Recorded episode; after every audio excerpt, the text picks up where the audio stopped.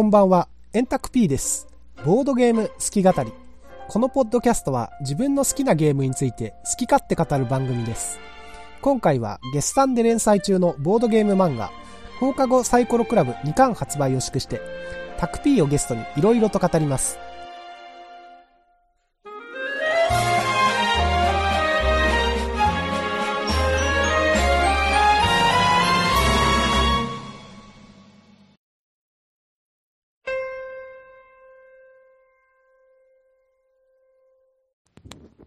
こんばんは、エンタク P です。ボードゲーム好き語り。このポッドキャストは自分の好きなゲームについて好き勝手語る番組です。今日は中道博夫先生のですね、放課後サイコロクラブ第2巻が発売されたので、その内容について語りたいと思います。今日は、えーゲストの方をお招きしております。えー皆さんおなじみのタクピーでございます。どうぞ、タクピーよろしくお願いします。うん、あのいつ同じんだかよくわからないんですが ニコニコ動画では2009年ぐらいかな？に、えーちょこちょこっとボードゲームの動画を作り始めて、はいまあ他の人よりちょっと早かったっていうね。まあそんだけの。いやいやいや。いやいや。えー普段はあのだいぶ田舎に住んでましてなかなか最近ボードゲームをする機会がなくて困っているタクビーでございます。よろしくお願いします、、はいよろしくお願いします。まあ何事も宣伝をつけるっていうのがね、一番難しいことだからね。うん。あの、放課後サイコロクラブもそうだけど、うん。続々ね、ボードゲームの漫画が出てきたら、いやいやいや増えないでしょ。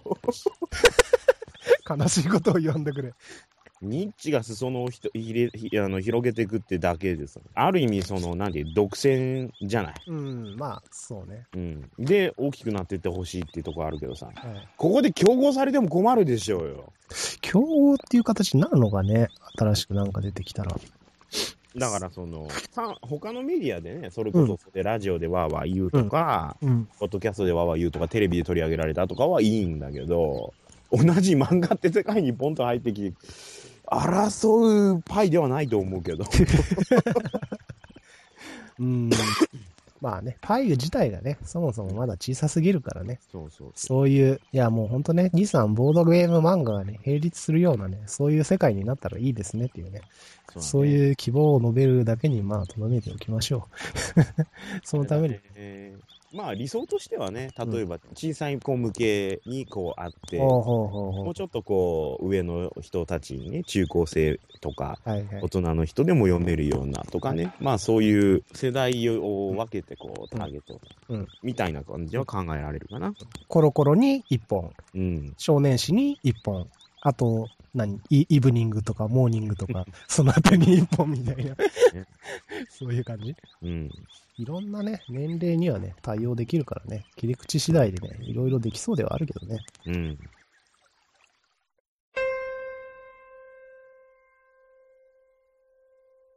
まず何？今日の流れとしては11話から18話まで、そうです。それぞれにツッコミを入れていこうという。そそんな感じですそういうね。流れでいいんやね。はい。放課後サイコロクラブの第2巻の内容について、まあ、はいこう思ったっていうのをね、していくっていうような感じでやっていこうと思います。うん。まあ、その前にあれじゃない。まず、皆さん買われましたか？みたいな話をああ、そっか、なるほどね。うんエンタクビーどこで買ったの？僕は Amazon ですね。アマゾンか。はいやっぱそうだよね。あのね、多うん分地元には置いてないんじゃねえかな、これな。うん。すいませんが。第1巻の時もね、とりあえずアマゾンで買って、はいで、本屋で1冊見つけたから買っおてー、あと1冊でどこで買ったのかなあ、フラット岐阜かなんか行った時に1冊買って3冊買ったんだよ、3冊買ったの？うん。へー。タクピーは今回はまだ1冊？うん？アマゾンで2冊。?Amazon で2冊。早いな。さすがだね。まあ一番はね、やっぱあの一般流通でね、うん。これは売れる本だって入荷してもらえるのが一番いいだろうから、し地元のショップで買えるのが一番だろうと思うんだけどね。うん。まあ、あの、そもそもやっぱり発売日に手に入れたいっていうね。うん、そうなんだよ買。っちゃったね。ほんとね、それはある。うん。乗り遅れるとね、本当にね、周りが盛り上がってるところにね、乗れないってなると寂しい。うんもう発想がもう完全にね、小物のね、もう哀愁漂ってますけどね。いいな、さっと買いに行けるね、こう、大きい本屋さんが近くにある人、羨ましいよね。まあでもね、逆に都会でも意外と手に入りづらかったようなっていうような感じもあるんじゃないかな。多分あの、なんかイベント一巻はなんかさすごい品薄だったってああ、そうだね。うん。あの、アマゾンも品切れだったしね。今回はそんな品切れはなかったのかな。なんか一瞬品切れしたみたいな話はツイッターであったような気もしなくもないけど。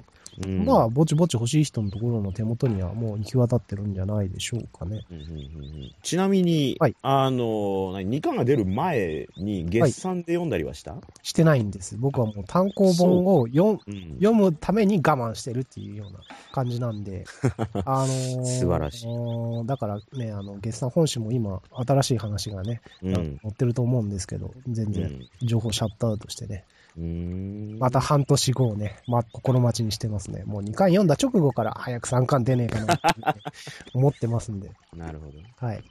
ずっと基本的に漫画は僕も雑誌は買わない方やもん、ね。ずっとそれで来てたんだけどね。はい。ダメだったね。1巻出た後2巻の、うんもう次が気になって気になって仕方なくて、うん。久しぶりにうん。こう雑誌に手を出すっていうね。おじゃあ、毎月買ってるんですか？毎月、毎月じゃなかった。なんか1回結局買い逃した、ね。じゃあ、覚えてたら、だかうん。そうそうそう。だからね、ディクシットの回をね、読んでなかったね。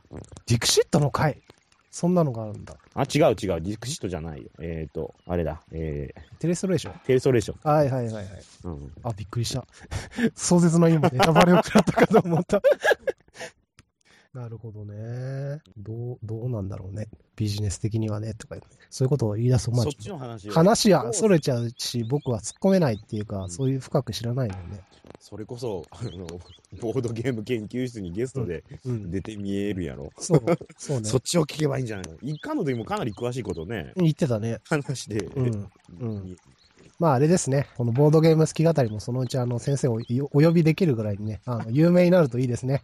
有名になるといいですねってめちゃくちゃもう他人任せみたいなね、適当な言い回しですけど。いや、でも、あれだよね、あのん、犯人は踊るの回とかああ、はい。めちゃくちゃ反響あったよね。あったっあっていうか。たのかな？いろんなとこ聞いてさ、うんポッドキャストで語ってた語ってたって、ああ、そうね。なんまあ、やっぱね、本人に聞いたっていうのはね、やっぱね、それしか知らない情報があるからね。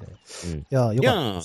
あれもね、本人に聞くっていうの前に、その、まずね、エンタクビが取り上げたってところ、うん。だってね、まずそこから話が始まってるわけだから、いやいや、それは手柄ですよ。まあ、それはね、でも、やっぱあの、語りたくなるゲームだったからっていうのがね、一番あるんでね。まあ、それはゲーム作った人の、やっぱりお力ですよ。全部ね。はい。うん ということでね、責任のたらい回しはこれ、なんだこの回。なんだこれってね。全然進まねえよ。まあこの辺は全カットですけどね。まあ、そうですね。はい。全カットです。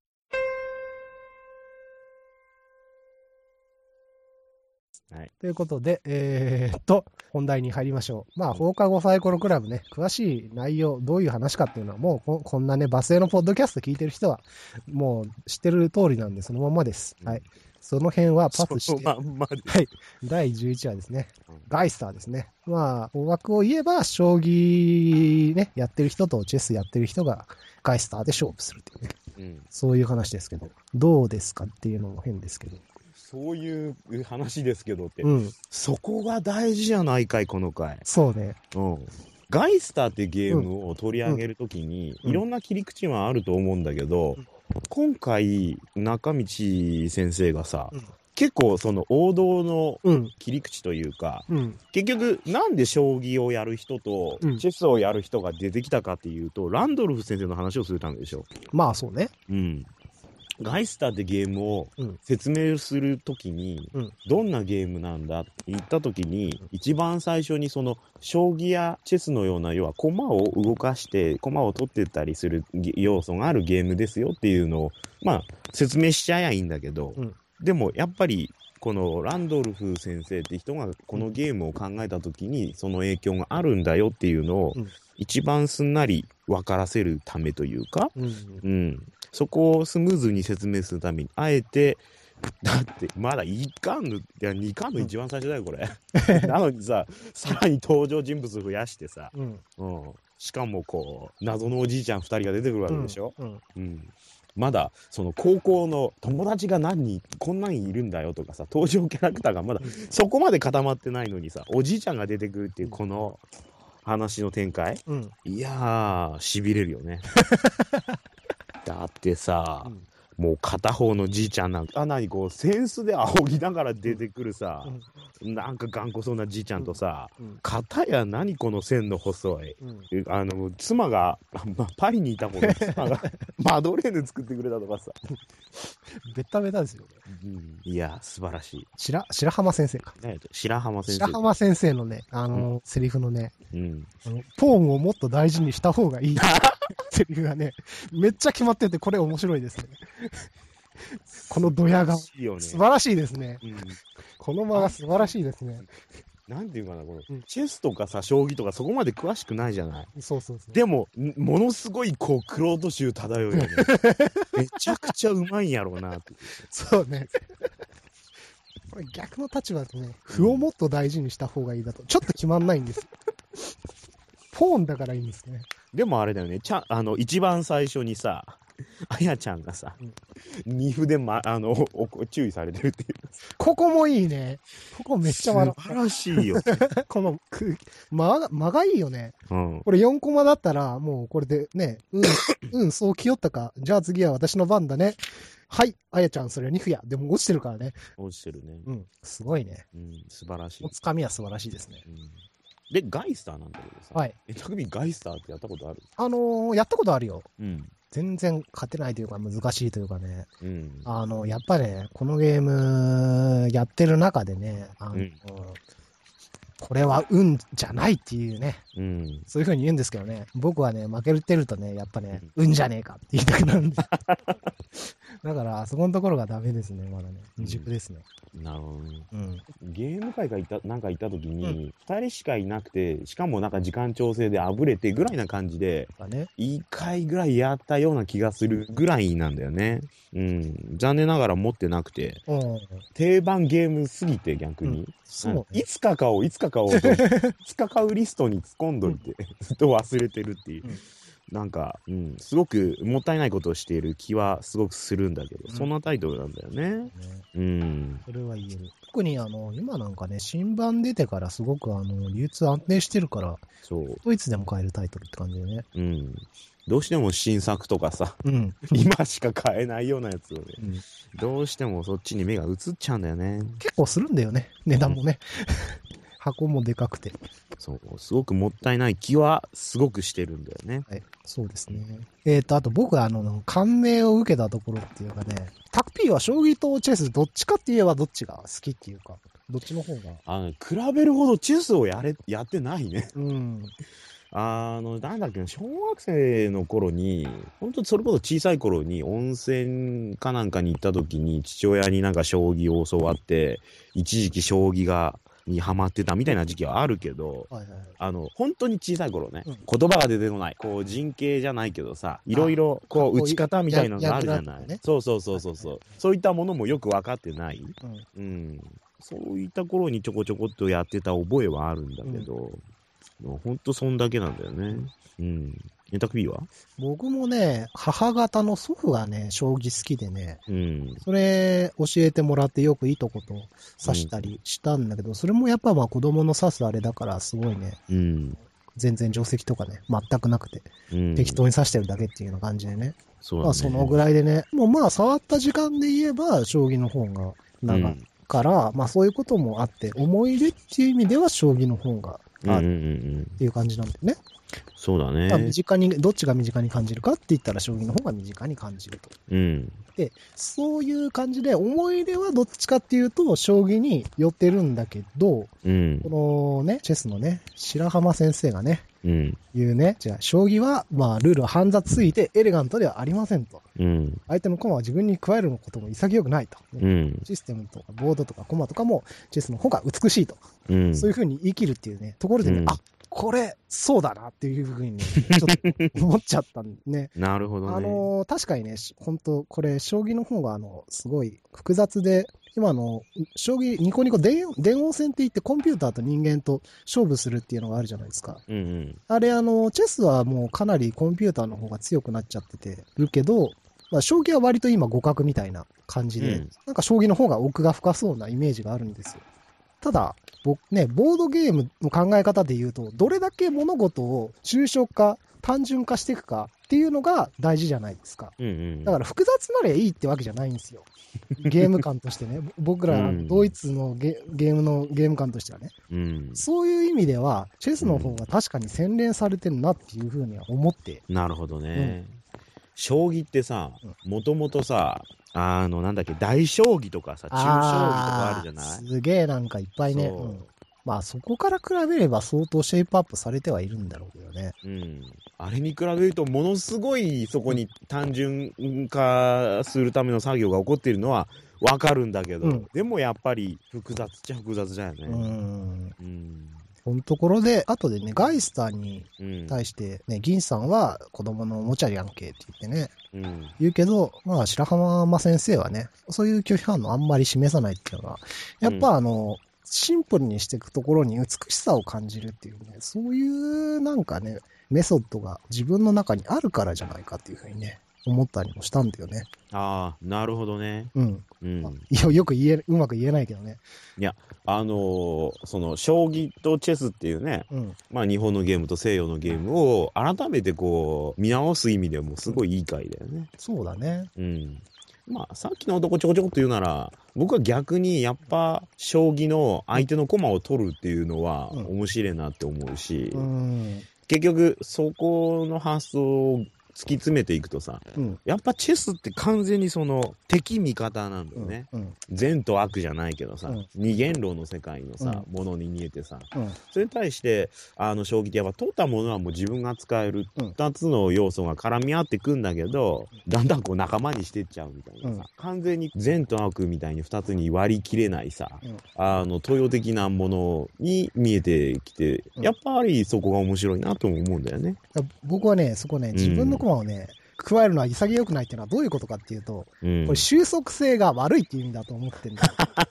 そっち？そうそうそうそうそう。だから、チェスの駒はどんどん収束していくわけですよ。もう捉えたら捉えた分だけゴール近づいていくけど、将棋はまあそうとも限らんのかな。よくわかんないけど。まあやっぱそれは将棋やってる人から言わせりゃ、そりゃどんどん盤面変わってんだから、どんどん終わりには近づいていくよっていう話なのかもしらんけど。うん。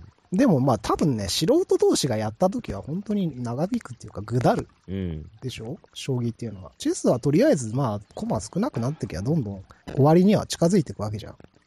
うん。だから収束性っていう観点すごいあの、ドイツのボードゲームでは重要っていうか、多分そこの収束性をもうきっちり設けてるっていうのが、あの、かなりドイツのボードゲームの特徴的なところだと思うんだけどね、アメリカの。そうだねボードゲームとかってね、比べて。うん。らそういう観点で見ると、やっぱりチェスの方が収束性があって、ドイツボードゲームの流れとあの通底するものがあるなっていうね、うん。そういう風に感じるのね。なるほど。うん、うん。やっとなんか、うん、言えたような気がする。多分そういうことだと思うんだうんね。うん、わか共感しるわかる。たっていうのはね。うん。円卓 B が白浜先生が大好きなのはよくわかる。やめろ。その人ホモみたいな言い方すんな。いや、別にホモじゃなくてもあるでしょ。何でもかもでもホモの方にね、話を持ってはい。よくないでよす。はい。まあ、うんガイスターでゲームをうん、話を持っていくときに、うん。地域でその将棋クラブがあるとか、チェスクラブがあるとか、うん。そういうふうになんか話を持ってったってとも素敵だなっていうのおも付け加えておきたい。なんかその、やっぱりゲーム界で遊ぶゲームじゃない気はするし、あー、なるほどね。なんだろう、それこそ本当に家族で家にあるとか、うん。なんか年の違う人と遊ぶとか、家族で遊ぶとか、別に夫婦で遊んでもらってもいいんだけど、うん。なんかそういうこう生活に根ざしたっていうとちょっと変なんだけど、うん。ちょっと家にポンと置いてあったりとか、うん。地域のコミュニティでとか、なんかそういうところに使えるゲームだなっていうのもね、いいなっていう感じがしたね。そううん。こんなとこでいいんじゃないかな？えらい話が長くなっちゃった気がするぞ、い一つの輪で。実はね、僕はもうちょっと言いたいことがあるんですよ。マジで？すいません。あのーこの前、ダヴィンチっていう雑誌にね、放課後サイコロクライブの紹介が載ってて、うん。その中の一節でね、あの、負けることによって背負うリスクなど、ダークな部分は描かれないっていうね。部分書いてあって、まあそれはあの、カイジとか遊戯王とか比べてっていうね、うんうん。そういう話なんだけど、これあの、負け犬のその後必要に描写しないとか、引きずらないとか、末語を描かないとか、そういう意味だと思うんだけど、まあこの話もね、負けた側もさっぱりとして、なんかひょうひょうな、ひょうひょうとしてね、あの、ガイスタークラブにしますよみたいなね、うん。そんな風なこと言ってるんですけど、うん。ただあの、ガイスターでね、やる前は負けたらもうチェスやるなと。うんじゃあこっち勝ったらあやちゃんもらうよ。すごい条件ですけどね。これもね、っていう話があって、まあ、賭けをしてるわけですね。ボードゲームを題材にして。うん。で、実はあの、ボードゲームで賭けをする場面っていうのがもう一つあるんですよ。うん。この2巻の中で。それはどこかっていうと、後でいうカタンの回なんですけど、うん。この2つに共通するのが、あの、こうやって賭けをするのは男なんですね。うん。で、賭けが必要な場合には、野郎どもを出張らせて勝負させると。うん。それが実はこのサイコロクラブのルールなんじゃないかなと思うんですね。あ あ、なるほどね。そう。ボードゲームにプライドをかけるのはやっぱ男の役目なんですよ。ああ。で、女子高生がそういうことをやると重すぎると。うん。だから、ここでおっさんが出てくるっていうね。うーん、なるほどね。うんまあ確かにね、なんか、ちょっと違うかもしれないけど、うんいかんで、あの、うんゴキブリポーカーで、えっ、と、新しいキャラがリュウジだから、えっ、と、田上くんだな。田上くんね。田上くんが悪巧みじゃないけどさ、勝たせてあげなきゃ負けな、負けられねえとかさ、うんいろいろ考えて墓穴掘ってったりとかさ、まあこの回でもさ、うん。この新キャラのさ、え吉ー、岡くん。吉岡くんね、うん。が、やっぱり似たようなことしてるじゃそない、う。うん。純粋にゲーム楽しんでるのは確かに、うん。この基本のこの3人とか。うんそうなんだけど、そこに、あの、邪念というかね、なんか持ち込むのは男なんですよ。確かにそうだね。そうでしょ。そこのところが面白いっていうかね、そこ、カイジとか遊戯王とか違うよっていうのは、やっぱ男の話かどうかっていうところが違うんじゃねえかなっていうふうにね、うんうん思ったわけですね。確かにゲームを扱うもので、その、なんていうの、競競技性とかそっちをどうしても重視するからね、うん、そうそうそうそうそう。あんまその負けてスッキリみたいなのはないかもしれないね。で、僕はね、すごいこれがね、衝撃的だったのは、うん。あの、僕はやっぱりね、ゲームするときはやっぱり勝勝ちたいっていうか、あの、参加してる人全員が勝ちに向かって頑張っていく、そういう姿がかっこいいっていうか、魅力的なんだって思うから、やっぱあの、自分でやってるボードゲームの動画、レジスタンスにしても、ダンジョンレーダースにしても、勝つ理由っていうのをどんどん出していくわけですよ。ここは勝ちたいっていうのをね。うん。そういうの出していくんですけど、うん。これは女の子だけだったらそんなんいらねえんだっていうのを気づきまして、すごい今衝撃を受けてるというか、これはしまった男の目線、男の話だったなっていうのを今にああ、なるほどね。でも別に勝ちたいくないと思ってるわけじゃない。じゃないんだけど、まあ、なんていうの勝負に、過剰に何かをぶっ込んでいくっていう、そういうことしなくてもいいんだっていうのを、うん。うん、思ったんですね。なるほど。うん。うん。今自分の動画を思い描いたけど、はい。うん。そんなに勝勝負にうん。執着してなかっいや、いいんた気がする。じゃないですか。それ自は多分いいんですよ。それが正解だと思うんですよ。うん。うん。まあ、そんな感じですね。ガイストなるほどねに関しては次行こう次。はい、次行きましょうか。明らかに長い。長いですね。うん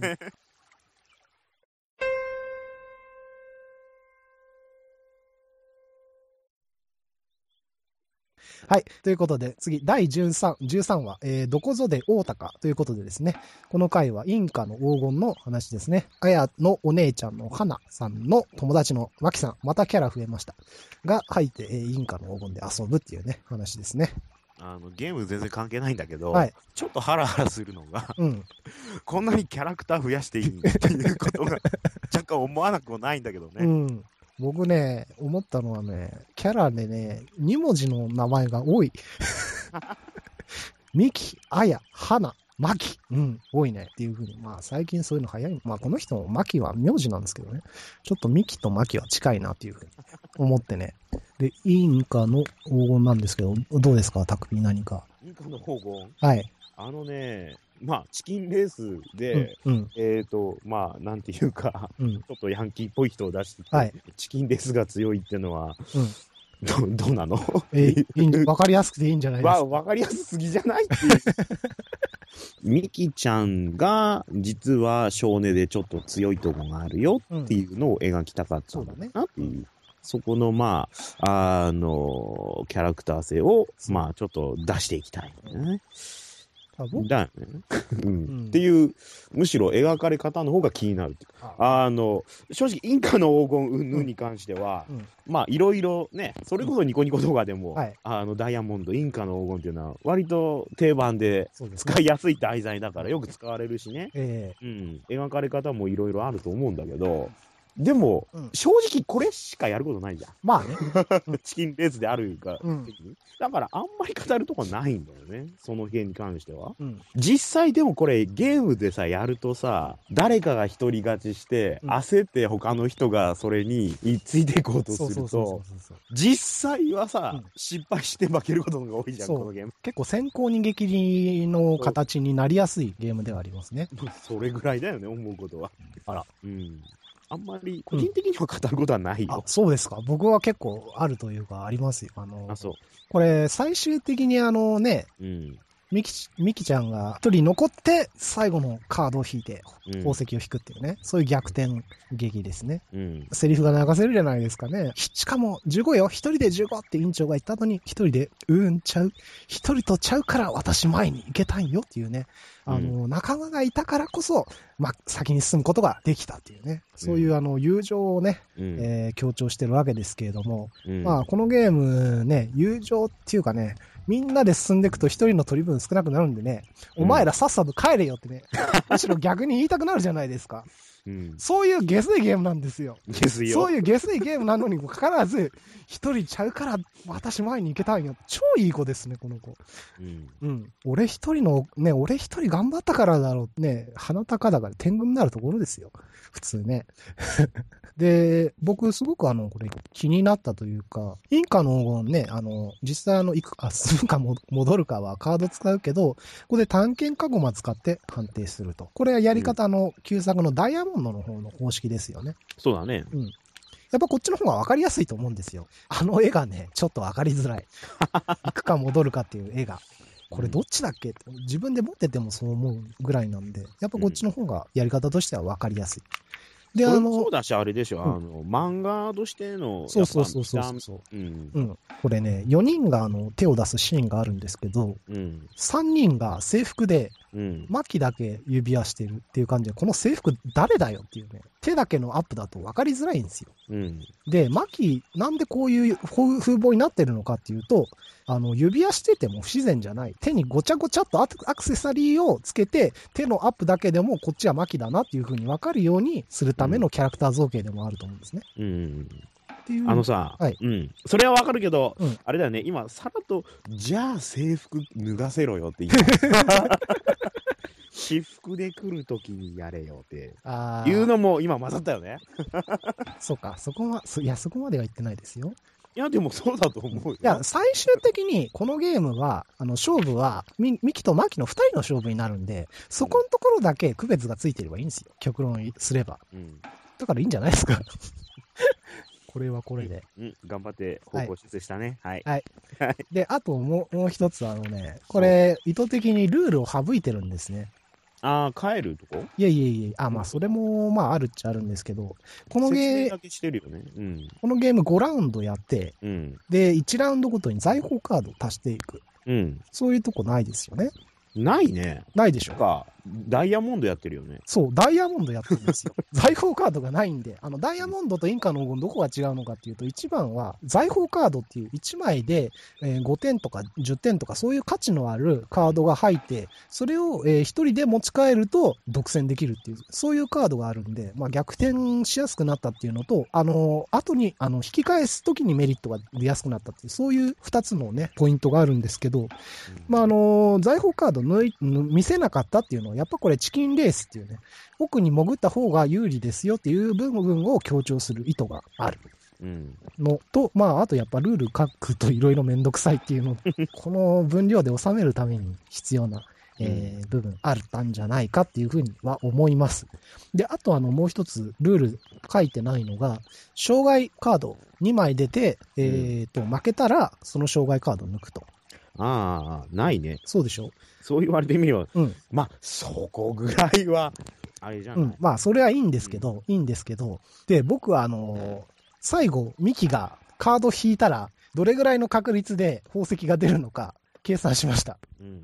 実は、この時残りカードの内訳、このね、洞窟がひどいんですよ。今7枚、えー、バニーカードが出てるんですけど、宝石が2枚で5枚が障害なんですよ。うんうんうん。すげえクソ洞窟ですよね。で、これ何ラウンド目かっていうのをね、書いてないんですけど、うんひょっとしたら2ラウンド目かもしれないし、まあひょっとしたら5ラウンド目かもしれないし、うん。5ラウンド目だったら財宝カードいっぱい入ってるかもしれないし、でもざ入ってる財宝カード誰か取っちゃってるかもしれないし、うん。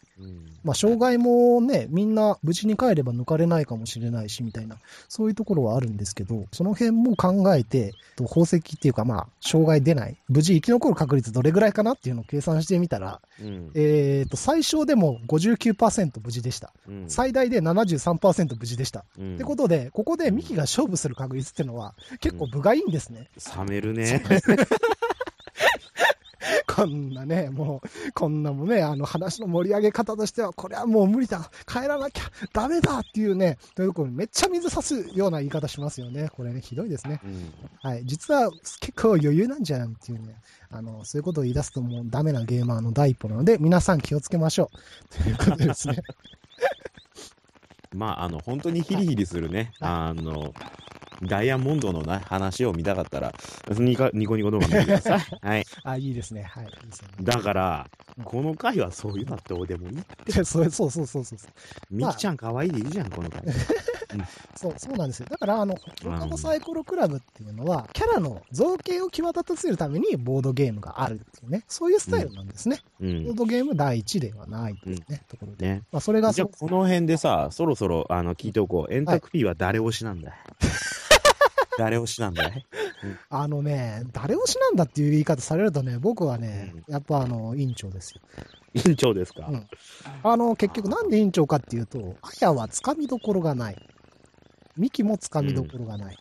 じゃあうん一番わかりやすいのは委員長ですねっていう話になっちゃうんで、割と消極法な話なんですけども。いや、わかるよ。わかるんだけどさ、あの、第1巻が、完全にこう、緑が持ってくか話だったと思う。僕、2巻ってさ、すごいその、ミキとアヤを立て直してるっていうかあれなんだけど、ああ、そっちのキャラクターのうん内面をうん、すごく掘り下げてるそうだね。うん。と思うんだよね。はいはいはいはい。で、うんまあちょっと先に言っちゃうけど、この回がうん。ミキ回でそ、うですね。一番最後のそのファウナうん。の回が、あや回だと思はいうんだよ。。そうですね。まさにその通りですね、構成として。うんはい。ただ正直、あや会に関しては、やりすぎてる感が、うんそう。いや、すごいわかりやすいっていうか、誰の回かっていうと、そうね、ファイスターはおおっさん会で、2話がミキ会、3話が店長会、4話があや会、あ、あああや会じゃねえや。吉岡くん会か。で、5話があや会っていうね、感じだよね。おっさん強えな。おっさん、おっさん目指しすぎるんだ、それ。それ考えると。いや、だから、ゲームメインの回が、今回は、えっ、と、ガイスターと、カタンと、テレストレーション。なるほど。うん。あキャっていう風に思って。なるほどね。主役が前に来るとゲームは割と軽くなるうんって感じか。バランス的に。ああ、なるほどね。あそうね。確かにそう言われるとそうだね。うん。なっていうか、あの、ガイスターでわざわざじいさんが出てくるのとか、テレストレーションで吉岡君が出てくるのは、ゲームの人数として欲しいとか、ゲーム、このゲームがどんなゲームなのかを説明するために出てくるわけでしょ、そうね結局。あの、3人ではフォローできないところを、そうそうそうえー補うために必要な人物ってことね。まあ、テレストレーションで5人でのもどうなんだろうって思うけどね。ちょっとね、もうちょっとね、にしてほしかったみたいな。うん。まあいいや。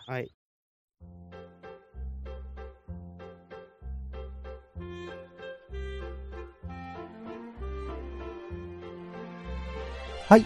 ということで、今回の好き語り、一旦区切りとさせていただきます。次回も引き続き、放課後サイコロクラブについて、タクピーと一緒に熱く適当に無責任に語っていきます。それでは。